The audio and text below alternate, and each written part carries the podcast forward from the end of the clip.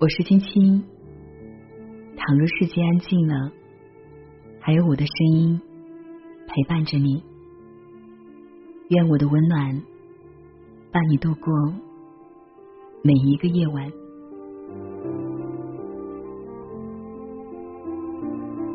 如果你的人生经历过大起大落，就会发现身边的朋友有趣极了。朋友喝醉了。跟我讲他家的兴衰史。九十年代，父亲经商赚了一大笔钱，盖了大洋楼，买了一辆小轿车。一时间门庭若市，几百年不串门的亲戚都眼巴巴的跑上来。那几年过年，家里永远是闹哄哄的，到处都是亲友，一封一封的红包往他手里塞。没过几年。生意做不开了，家里经济一天不如一天，洋楼掉了砖，汽车刮了漆，倒是别人家兴旺了起来，楼一栋比一栋高，车一辆比一辆贵，人呢，自然也往别人家去了。那年春节，他跟堂兄一起玩耍，有人笑眯眯的走过来。往堂兄手里塞了个大红包，他就站在跟前，眼巴巴的看着。那人回头望他，狡黠一笑，道：“哟，不知道你也在啊？今天红包派完了，改明儿再给你。”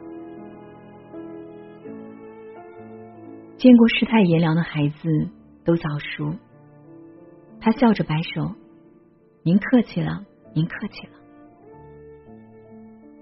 就这样又过了几年，互联网经济一夜崛起，父亲又赶上了热潮，赚得盆满钵满，洋楼翻新了，轿车换代了，人呢，自然又回来了。大家脸上带着笑容，好像中间那几年不存在似的，依旧欢欢喜喜的拜年。朋友的父亲坐在中间。开开心心的泡上一壶茶，气定神闲的说：“大家都过来了，不容易啊，不容易。”这个社会势利吗？势利极了。我的自媒体朋友经常给我吐槽，文章刷屏的时候，大家都来跟我做朋友。现在呢，一个个装死似的，微信上连个人都找不到。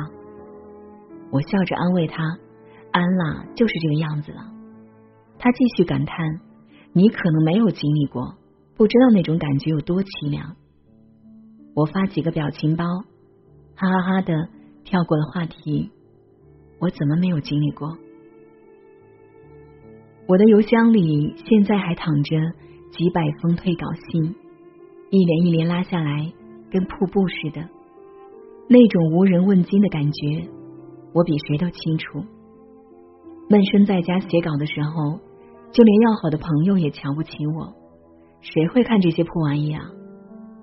后来看的人越来越多了，朋友又回来了，高调的把我的文章转发朋友圈，我就知道他一定能做到。我不知道他会不会尴尬，总之我挺尴尬的。但我会拉黑他吗？不会的，我只是不再和他交心了。拜高踩低原是天性使然，《儒林外史》里的名篇“范进中举”对这四个字诠释精妙透了。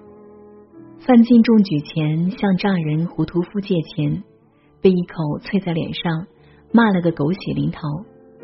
中举后呢，胡屠夫说。如今中了举人，就是天上的星宿。范进要怎么办？中了举，狠狠的揍胡屠夫一顿吗？不，范进说：“方才费老爹的心，拿了五千块来，这六两多银子，老爹拿了去。”私以为这一段才是范进中举写的最好的。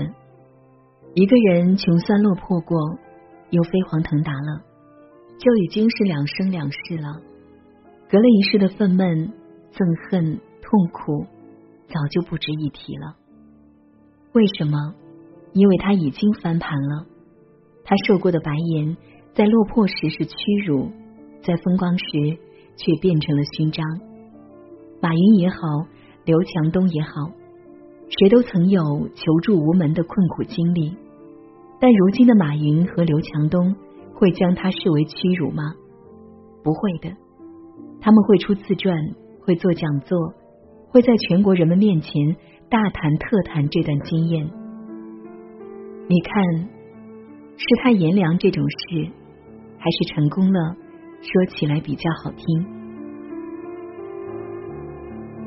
富在深山有远亲，穷在闹市无人问。我七岁的时候看《增广贤文》，就牢牢的记住了这句话。当时我只感慨世态炎凉，但如今我看到这话里的另一层意思。你在闹市中发出的贫困之声，是没有人愿意倾听的。你要努力，再努力，再努力，直到有一天可以站在人群中央。云淡风轻的说一句：“哦，上一世的事了，谁还在意啊？那才叫牛逼爆了！”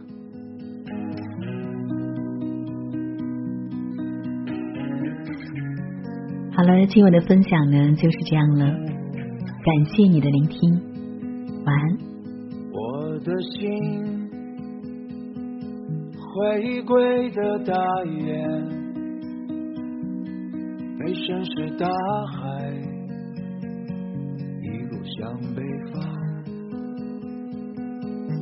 穿越云间，无尽的山峦，淹没了悲哀，向着苍茫一片。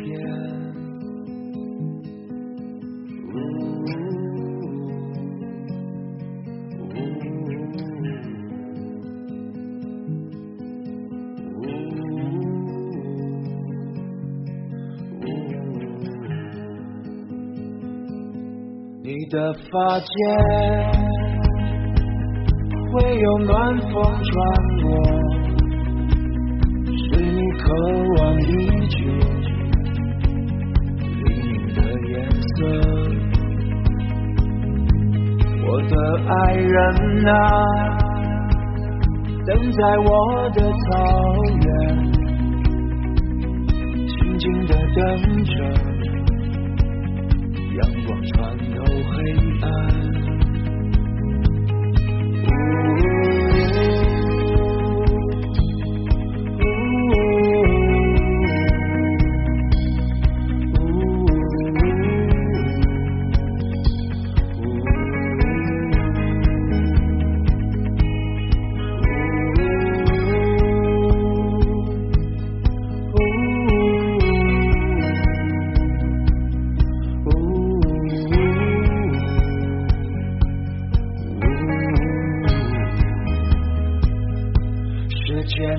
燃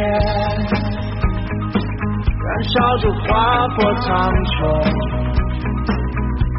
将希望点燃，却无法追赶。沉默誓言，背起幽暗的闪